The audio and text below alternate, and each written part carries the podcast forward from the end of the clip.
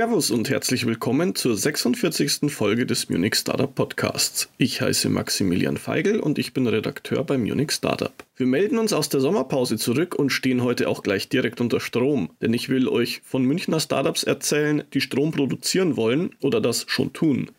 Mit ihren Lösungen optimieren sie entweder bestehende Technologien oder gehen sogar ganz neue Wege. Außerdem will ich euch noch den Investor Possible Ventures vorstellen. Zuerst aber wie gewohnt unsere E-Mail-Adresse für Lob, Kritik und Hinweise erreicht ihr uns unter redaktion.munich-startup.de. Was Events angeht, fiebert ihr wahrscheinlich fast alle gerade der Bits and Pretzels entgegen. Vergesst dabei aber bitte nicht, dass es auch viele andere tolle Events gibt, die in den nächsten Tagen stattfinden. Zum Beispiel ist da der FitTech Summit am 29. September. Dort treffen sich den ganzen Tag lang Entscheidungsträger aus der Gesundheitsbranche, also Gründer, Führungskräfte, Investoren oder auch Experten von Gesundheitsmedien. Auf dem Programm stehen zukünftige Technologien und Geschäftsmodelle wie zum Beispiel der Einsatz der Blockchain im Gesundheitswesen. Außerdem soll der europäische Gesundheitsmarkt aus Investorensicht durchleuchtet werden. Stattfindet das Ganze, wie schon gesagt, am 29. September und zwar beim Gesundheitsverlag Wort und Bild in Bayerbrunn. Der Verlag ist ein Investor der Fittech Company, die den Summit organisiert. Man kennt ihn aber vor allem als Herausgeber der Apothekenumschau. In der darauffolgenden Woche dürft ihr euch dann auf die Her Career freuen. Sie findet am 6. und 7. Oktober statt. Und dabei bietet sie natürlich wie immer alles rund um die weibliche Karriere. Aber auch wir Männer dürfen uns dort blicken lassen und sollten das wahrscheinlich auch tun, denn Themen wie Vereinbarkeit von Familie und Beruf, Weiterbildung, Gründung und Unternehmertum und Finanzen, Geld und Vorsorge interessieren uns ja genauso.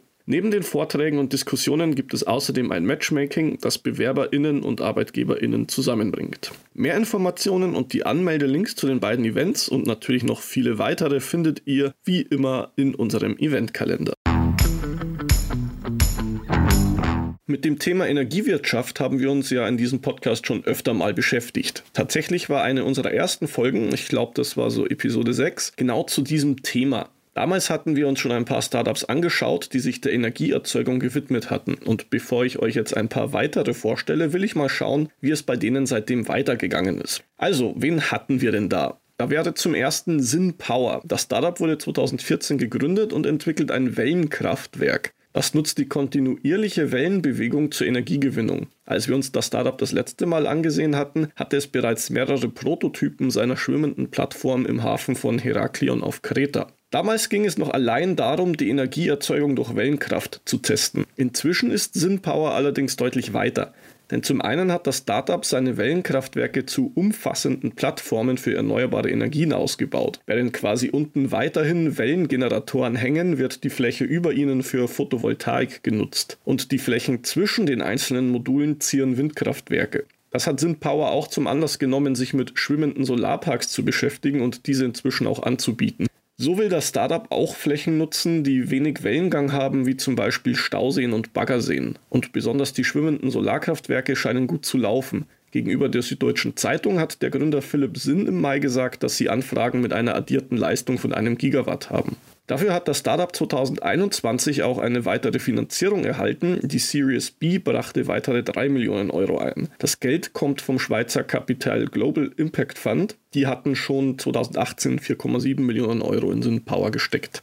Ein anderes Startup, das ich euch in der Vergangenheit schon vorgestellt hatte, ist Kitekraft. Seit 2019 arbeitet das Startup an fliegenden Windkraftanlagen. Die sollen aus einem angeleinten Elektroflugzeug bestehen, auch Drachen oder eben Kite genannt. Der Kite hat onboard Windturbinen und fliegt in liegenden Achten, um aus dem Wind elektrische Energie zu gewinnen. Über die Leine wird die Energie dann zum Boden transportiert und ins Netz eingespeist. Als wir uns Kitekraft das letzte Mal angeschaut haben, befand sich das Startup noch in der Entwicklungsphase und arbeitete an einem 1 zu 2 skalierten Demonstrator. Im letzten Jahr konnte das Startup dann einen großen Meilenstein feiern. Sein neuester Demonstrator konnte erfolgreich alle Flugphasen abschließen. Damit konnte das Startup erfolgreich seine Idee validieren und zahlreiche Systeme rund um den Kite und die Bodenstation testen. Das erste marktreife Produkt plant Kitekraft für 2024. Dieses soll dann 100 kW Leistung bringen bei einem Kite mit 10 Meter Spannweite an einer 150 Meter langen Leine. Damit hat Kitekraft ja schon die Aufmerksamkeit vom Y Combinator aus dem Silicon Valley, des ESA BIC und des EIT Climate Kick auf sich gezogen und natürlich auch von der Presse. Dabei hat mich ganz besonders überrascht, dass sogar der Corriere della Sera, die größte Tageszeitung Italiens, schon über Kitekraft berichtet hat und die Zeitung hat die Idee gleich mal als Ei des Kolumbus bezeichnet. Als drittes will ich jetzt noch auf Elektrochäa zurückblicken. Hier geht es um Power-to-Gas-Anlagen, also Anlagen, die elektrische Energie in Biomethan umwandeln können. Das kann dann gespeichert und bei Bedarf für die Produktion von Strom oder Wärme eingesetzt werden. Unser letzter Stand zu Elektrochäa war ja der. Es hatte bereits mehrere Anlagen in Deutschland, den USA, Dänemark, der Schweiz und Ungarn betrieben und war finanziert mit rund 18 Millionen Euro. Was hat sich also seitdem bei Elektrochäa getan? Naja, zum einen hat das Startup eine Series D-Runde abgeschlossen und so weitere 36 Millionen Euro eingesammelt, seine Gesamtfinanzierung also auf einen Schlag verdreifacht. Außerdem hat sich das US-Unternehmen Baker Hughes an dem Startup beteiligt und SoCal Gas, einer der größten Gasversorger in den USA, ist inzwischen ein weiterer Partner von Electrochea. Erklärtes Ziel des Startups ist es nun, zusammen mit seinen Partnern bis 2025 jährlich rund 15 Milliarden Kubikfuß seines Gases zu produzieren. Das sind etwas mehr als 400 Millionen Kubikmeter. Also, zusammenfassend lässt sich wohl sagen, dass es bei diesen drei Münchner Energiestartups ganz gut läuft. Dann schauen wir uns mal an, wer Ihnen in Zukunft dabei Gesellschaft leisten will. Noch am Anfang seiner Reise steht das Startup Energy Miner. Energy Miner hat sich vorgenommen, die Wasserkraft ein wenig zu revolutionieren. Um die Lösung des Startups besser einschätzen zu können, müssen wir uns aber ganz kurz mit der klassischen Wasserkraft auseinandersetzen. Da werden ja im Allgemeinen Dämme gebaut, die Flüsse aufstauen, um die Turbinen im Damm kontinuierlich mit Wasser zu versorgen. Das Ganze bringt allerdings so ein paar Probleme mit sich. Zum Beispiel wird ja ganz offensichtlich ein bestimmtes Gebiet überflutet. Gleichzeitig ist so ein Stausee ein Eingriff in den Wasserhaushalt seiner ganzen Region. Und eine Barriere für Fische und andere Lebewesen ist er auch noch.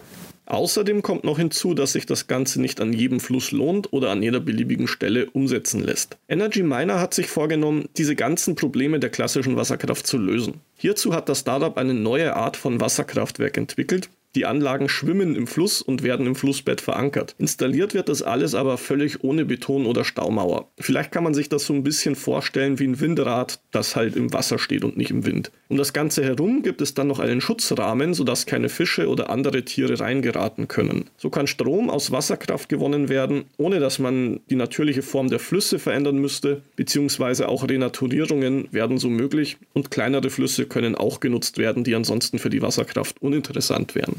Gegründet wurde Energy Miner im Jahr 2021 von Richard Eckel und Georg Walder. Die beiden kennen sich schon seit ihrer gemeinsamen Promotionszeit am Lehrstuhl für Fahrzeugtechnik an der TU München. Aus ihrer Arbeit am Lehrstuhl ist aber zuerst ein anderes Startup entstanden, nämlich Invenox. Das arbeitet mit Lithium-Ionen-Batterien und entwickelt Dinge wie Batteriemanagementsysteme. In den vergangenen zwei Jahren haben die beiden dann ihre Exits bei Invenox vollzogen und Energy Miner gegründet. Gefördert wird ihr neues Startup vom Gate, Finanzierungen gab es bisher aber keine. Wie mir die beiden Gründer im Interview aber verraten haben, suchen sie gerade nach Kapital, um ihre Anlage zur Serienreife zu bringen. Noch in diesem Jahr wollen sie ihren ersten Prototypen zum Einsatz bringen. Mein letzter Stand ist, dass sie hierfür einen Standort in München anstreben. Als wir gesprochen haben, standen aber noch die behördlichen Genehmigungen aus. Der Markteinstieg ist dann für 2024 geplant. Das Team ist dementsprechend noch klein und umfasst neben den Gründern selbst noch ein, zwei Werkstudenten. Mit einer Bewertung kann ich bei all dem aber natürlich noch nicht dienen. Lassen wir jetzt die Wasserkraft hinter uns und gehen wir weiter zu einer anderen Form der erneuerbaren Energie, der Solarkraft. Auch hier hat sich ein Münchner Startup etwas ausgedacht, um die Produktion von Sonnenenergie voranzubringen. Das Startup heißt Virtuous Re und seine Solarplattform trägt den Namen PV Radar. Was steckt da denn jetzt dahinter? PV Radar ist eine cloudbasierte Software, die die Entscheidungsprozesse rund um Photovoltaik automatisieren und optimieren soll. Konkret geht es dabei darum, dass die Nutzer mithilfe der Lösung herausfinden sollen, was ihnen neue Entwicklungen im Solarbereich bringen können. Die Plattform setzt hierfür auf Forschungsergebnisse und verfügbare Online-Datenbanken wie zum Beispiel Satellitendaten und integriert technische und finanzielle Modelle. Im Fokus steht dabei die Planung neuer Anlagen. Hier soll mit PV-Radar einfach ersichtlich sein, wie sich der Einsatz von autonomen Reinigungsrobotern, Batteriespeichern oder beidseitiger Solarmodule auf die Performance und den Cashflow auswirken. Da sich einige dieser Lösungen aber nur schwer nachträglich noch einbauen lassen, müssen sie eben schon in der Planungsphase mitgedacht werden. So will Virtuous Re dazu beitragen, dass Solarenergie billiger, verlässlicher und weniger risikobehaftet wird. Gegründet wurde das Startup im Sommer 2022 von Tore Müller, Konstantin Pogorelov und Franco Clandestino. Tore agiert als der CEO von Virtuosery. Er hat an der RWTH Aachen studiert und war Forschungsingenieur beim DLR, bevor er zu Engi Laborelec ging, einem Spezialisten für Energietechnologie.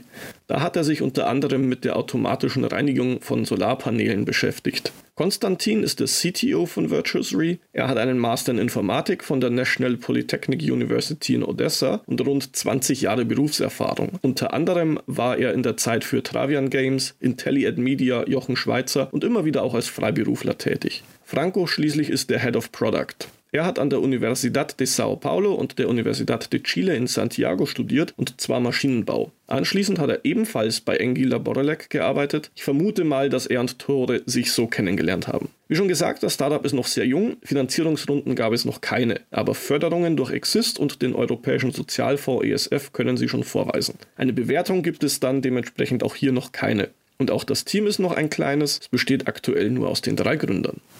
Nach Wasser und Sonne wenden wir uns jetzt dem nächsten Energieträger zu, und zwar dem Biogas. Oder genauer den Anlagen, die Biogas herstellen oder verwenden. Wobei das Startup, das wir uns jetzt anschauen wollen, hier aus dem Oder ein Und machen will. Aber der Reihe nach. Reverion ist ein Spin-out der TUM. Die Technologie des Startups basiert auf Forschung, die an der Uni schon 2015 gestartet wurde. Das Ergebnis dieser Forschung ist ein neuartiges Hochtemperatur-Brennstoffzellensystem, das sowohl Biogas als auch Wasserstoff verwenden kann. Das ist jetzt aber gar nicht das Spannende daran. Gleich drei andere Dinge zeichnen das System aus. Zum einen kommen Anlagen mit diesem System auf einen Wirkungsgrad von 80 Prozent. Das ist in etwa doppelt so hoch wie der Wirkungsgrad herkömmlicher Lösungen. Zweitens, die Brennstoffzellen von Riverion haben einen reversiblen Betriebsmodus. Das heißt, dass sie nicht nur aus Wasserstoff oder Erdgas Strom machen können, sondern eben auch aus Strom grünen Wasserstoff oder synthetisches Erdgas herstellen können. Und das ebenfalls bei einem Wirkungsgrad von 80 Prozent. Und der dritte spannende Punkt ist, die Anlage fängt dabei reines speicherbares CO2 ab und ermöglicht so negative CO2-Emissionen, also effektiv CO2 wieder aus der Atmosphäre zu entfernen.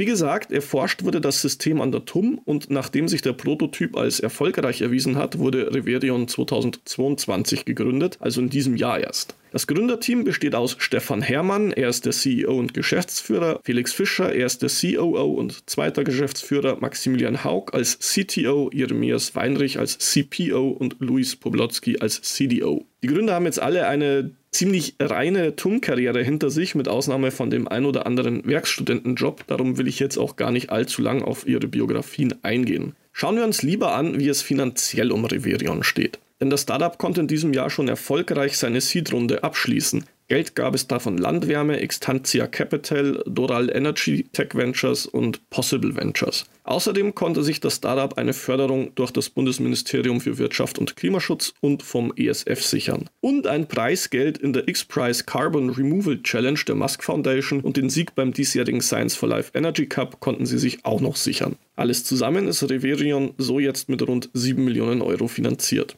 Als nächster großer Meilenstein steht jetzt die erste vorkommerzielle Einheit, also die Pilotanlage an. Die soll in gut einem Jahr stehen, dann ist die erste kommerzielle Einheit mit einer Leistung von 100 kW an der Reihe. Die Bewertung von Reverion liegt zwischen 28 und 42 Millionen Euro. MitarbeiterInnen hat das Startup aktuell rund 20. Das letzte Startup unserer heutigen Episode unterscheidet sich von den anderen drei, ganz besonders in seinen Ambitionen. Denn wenn alles so klappt, wie sich dieses Startup das vorstellt, dann haben sich eigentlich alle Energieprobleme gelöst. Denn dieses Startup widmet sich der Kernfusion. Ich rede natürlich von Marvel Fusion. Manche von euch haben wahrscheinlich auch schon mal von Marvel Fusion gehört, denn von Anfang an wurde über die Pläne des Startups sehr ausgiebig berichtet, auch wenn da noch gar nicht so klar war, was die eigentlich vorhaben. Das hat sich inzwischen geändert und ich habe mir das alles für euch mal genauer angeschaut. Fangen wir aber ganz kurz mit dem Thema Kernfusion an. Das ist jetzt leider notwendig, damit wir besser verstehen können, was Marvel Fusion eigentlich tut. Meistens, wenn wir von Kernfusion reden, ist ja die Fusion der Wasserstoffisotope Deuterium und Tritium gemeint. Wie wir wahrscheinlich alle aus der Schule noch wissen, hat Wasserstoff im Normalfall gar kein Neutron in seinem Atomkern, sondern nur ein Proton. Deuterium aber hat ein Neutron neben seinem Proton und Tritium sogar zwei Neutronen. Bei einer Fusion verschmelzen die beiden dann mal ganz einfach gesagt, zu einem Heliumkern aus zwei Protonen und zwei Neutronen. Das dritte Neutron verabschiedet sich aus der Sache und nimmt dabei einen Haufen Energie mit. Will man diese Reaktion auf der Erde durchführen, braucht man entweder sehr, sehr hohen Druck oder sehr, sehr hohe Temperaturen. Weil das mit der Temperatur relativ gesehen leichter ist, haben bisherige Konzepte für einen Fusionsreaktor mit Temperaturen von 100 bis 150 Millionen Kelvin gearbeitet. Damit das extrem heiße Plasma den Reaktor nicht zerstört, muss es dann aber von einem extrem starken Magnetfeld isoliert werden. So viel zumindest zur Theorie, praktisch läuft da ja noch nicht allzu viel. Marvel Fusion geht jetzt allerdings an die Sache etwas anders ran. Denn die haben gesagt, das Ganze braucht es so eigentlich gar nicht. Das Startup will die Fusionsreaktion deutlich effizienter auslösen. Der Schlüssel des Ganzen sind Laser. Was haben jetzt Laser mit Kernfusion zu tun, fragt ihr? Die haben sich in den letzten Jahren deutlich weiterentwickelt und können nicht nur viel, viel mehr Energie auf einen Punkt bündeln, sondern dies auch noch mit einer sehr hohen Wiederholrate tun. Marvel Fusion will solche hochmodernen Laser nutzen, um auf eine bestimmte Art von Treibstoff zu feuern. Das sind ich nenne es jetzt mal kleine Kapseln mit einer bestimmten Nanostrukturierung, gefüllt mit Deuterium und Tritium. Trifft dann also der Laser diese Kapsel, steigt nicht nur die Temperatur in ihr, sondern auch der Druck. Darum müssen die nicht so hohe Temperaturen erreichen, wie das bisher notwendig war, um die Fusion zu starten. Jetzt kann man sich natürlich fragen, wie daraus eine zuverlässige Energiequelle werden soll. Die Antwort dazu hat Marvel Fusion mit seinem Reaktorkonzept jetzt gegeben. Einfach gesagt, der Laser soll immer wieder auf ein neues Target feuern. Das Ziel ist 10 mal pro Sekunde. Der ganze Komplex, den könnt ihr euch auf der Webseite von Marvel Fusion etwas genauer anschauen, ist so gedacht, dass quasi von der einen Seite der Laser in die Kammer geführt wird, von der anderen Seite kontinuierlich immer wieder vor Ort produzierte Treibstoffkapseln. Und dann sollen eben zehnmal pro Sekunde so ein Ding gezündet werden. Die bei der Reaktion entstehenden hochenergetischen Ionen sollen dann ihren Weg aus der Reaktorkammer zu einem Gerät finden, das diese Energie in Elektrizität umwandelt. Genaueres dazu ist jetzt aber noch nicht bekannt. Gegründet wurde Marvel Fusion 2019 von Moritz von der Linden, Karl-Georg Schlesinger, Georg Korn, Pascha Schabalin und Markus Roth. Moritz ist ein Diplomkaufmann mit viel Erfahrung im Management- und Venture Capital-Bereich. Karl-Georg ist ein Doktor der Mathematik und hat eine lange universitäre Karriere hinter sich, unter anderem in Princeton, am MIT und dem Max-Planck-Institut. Georg war vor Marvel Fusion wissenschaftlicher und technologischer Direktor am Laserzentrum ELI in Prag und gehörte zum Team des Physiknobelpreisträgers von 2018, Gérard Moreau. Auf dessen Laserverfahren stützt sich auf Marvel Fusion bei seinem Konzept. Pascha ist Informatiker mit TUM-Hintergrund und Markus ist Kernphysiker an der TU Darmstadt, wo er auch lehrt. Er ist Anfang 2021 aber ausgestiegen und an die Uni zurückgekehrt. Finanziell sieht es bei Marvel Fusion so aus. Es gab wohl eine Pre-Seed-Runde durch Blue Yard Capital, über die ist aber nichts genaueres bekannt. Es folgte dann eine Seed-Runde in unbekannter Höhe, unter anderem durch Possible Ventures. Und in diesem Jahr gab es dann weitere 35 Millionen in einer Series A. Die wurde angeführt von Early Bird. Außerdem beteiligt waren Athos Venture, Prime Pulse, Thistledown Capital und noch ein paar andere. Insgesamt kommt Marvel Fusion laut eigenen Angaben so auf ein Gesamtfunding von 60 Millionen Euro. Und als Technologiepartner konnte das Startup unter anderem Siemens Energy, Trumpf und Thales gewinnen. Aber wie weit sind sie denn jetzt eigentlich mit ihrer Arbeit? Seit diesem Jahr arbeiten Marvel Fusion und die LMU im Bereich der Laserforschung zusammen. Der Freistaat Bayern unterstützt die Kooperation mit 2,5 Millionen Euro. Damit soll das Lasersystem der LMU aufgewertet werden, das schon jetzt zu einem der weltweit leistungsfähigsten Lasersysteme zählt. Das Ganze soll dann bislang nicht durchführbare Experimente ermöglichen, mit denen Marvel Fusion letztlich wichtige Parameter seiner Technologie validieren kann. Das heißt also letztendlich unterm Strich, dass das Startup, sobald der Laser fertig ist, seine bisher wohl nur theoretischen Berechnungen zum ersten Mal auch wirklich überprüfen kann. Erste Reaktoren wollen sie dann bereits Ende der Dekade bauen. Die Bewertung von Marvel Fusion liegt zwischen 140 und 210 Millionen Euro. Aktuell hat das Startup rund 40 Beschäftigte. So, nach Kernfusion und Lasertechnologie kommen wir zum Abschluss mal zu etwas, das jetzt ein bisschen weniger nach Science Fiction klingt, nämlich zum Geld. Oder besser gesagt zu einem der Investoren von Marvel Fusion, nämlich Possible Ventures. Der VC startete bereits 2013, damals noch unter dem Namen InVentures. Seit 2021 firmiert er als Possible Ventures. Sein Hauptsitz ist in München. Weitere Office hat Possible Ventures in Berlin und Melbourne. Aktiv ist er aber weltweit. Der VC investiert in Early-Stage Startups, die sich mit, wie es auf der Website heißt, Frontier Technology, einem positiven Impact für Mensch und Planeten verschreiben. Das Ganze lässt sich wohl am besten als Spitzentechnologie übersetzen und meint ganz konkret Dinge wie synthetische Biologie, künstliche Intelligenz, Robotik, Web 3.0, Quantencomputing, Energietechnik natürlich oder auch 3D-Druck und Weltraumforschung. Neben Finanzmitteln stellt Possible Ventures die üblichen VC-Leistungen wie Beratung, Kontakte etc. Wenn ich das aber richtig überblicke, agiert Possible Ventures eher selten allein und kaum als Lead-Investor. Also wenn ihr die mit an Bord holen wollt, dann braucht ihr noch jemanden dazu. Gegründet wurde Possible Ventures von Chris Hitchen, da hieß es noch InVentures natürlich. Er ist auch heute noch Managing Partner des VC. Chris ist ein australischer Unternehmer und Investor. Er hat verschiedene Startups aufgebaut und verkauft, zum Beispiel das Preisvergleichsunternehmen GetPrice. Das wurde von News Corp gekauft, dem Verlag von Rupert Murdoch. Seinen programmatischen Anzeigenmarkt Hünd wiederum hat Zalando übernommen. Mit seinem Geld hat Chris dann in mehr als 100 Startups investiert und als Venture-Partner bei den VC-Fonds EQT Ventures, Project A und SquarePack Capital gearbeitet, bevor er in Ventures gegründet hat. Mit dem Umbau zu Possible Ventures kam dann Tyra Seitz als Chief Operating Officer hinzu. Thürer hat Rechtswissenschaften an der LMU studiert und unter anderem in einer Anwaltskanzlei und am Max-Planck-Institut für Innovation und Wettbewerb gearbeitet. Zudem ist sie Selbstgründerin. Sie hat die Design Thinking Beratung 10 Days of Design und die Beratungsfirma New Work Munich ins Leben gerufen. Und als weiterer Partner kam noch Simon Leicht hinzu. Er ist Unternehmer und Business Angel und war zuvor bei Venture Stars und Rocket Internet tätig. Außerdem baute er mehrere Unternehmen im Bereich E-Commerce und Direct-to-Consumer-Modelle auf, darunter auch AlphaPet. Und im Krypto-Ökosystem engagiert er sich auch noch. Da war er einer der Mitorganisatoren des Blockchain-Hackathon ETH Berlin im Jahr 2018-2019. Das Portfolio von Possible Ventures umfasst knapp 100 Startups aus aller Welt und auch aus München sind einige dabei. Natürlich Marvel Fusion und Reverion, wie vorhin schon erwähnt. Zudem finden sich da aber auch noch Insempra, Avi Medical, Tanso, Orbem, Holidoo, The Story Market, Artisense, Ride, Proliance und Hyperganic. Wenn ihr jetzt mit Possible Ventures in Kontakt treten wollt, ist das tatsächlich etwas schwieriger als bei anderen VCs, denn es gibt auf ihrer Webseite keine direkte Möglichkeit, um mit ihnen in Kontakt zu treten. Kein Formular, keine E-Mail-Adresse, an die man sich wenden soll. Von daher heißt es hier wohl Kontakte knüpfen und Kontakte nutzen. Jetzt haben wir so viel über Energiethemen geredet und eigentlich immer noch nur an der Oberfläche gekratzt. Daher will ich euch zum Abschluss noch auf ein paar andere Episoden unseres Podcasts aufmerksam machen, in denen wir verschiedene Aspekte der Energiewirtschaft schon mal unter die Lupe genommen haben. Da wäre zum Beispiel die eingangs angesprochene Episode 6, die sich einem Bericht des Weltwirtschaftsforums zu dem Thema widmet und nicht nur alternative Energien, sondern auch die Gewinnung von Rohstoffen und deren Lieferketten betrachtet. Wenn ihr mehr über die Lösungen von SynPower, Kitekraft und Elektrochair wissen wollt, hört ihr das in dieser Folge. In Episode 24 haben wir uns dann das Thema Energy Storage auf die Fahnen geschrieben. Wenn euch interessiert, wie Energie vor allem von den Erneuerbaren gespeichert wird und welche Münchner Startups da ihre Finger im Spiel haben, ist das die Folge für euch. Wenn ihr euch aber mehr für das Thema Wasserstoff allgemein interessiert, kann ich euch hingegen Folge 29 empfehlen. Da stelle ich nämlich nicht nur Startups vor, die Wasserstoff produzieren, sondern auch solche, die ihn auch nutzen.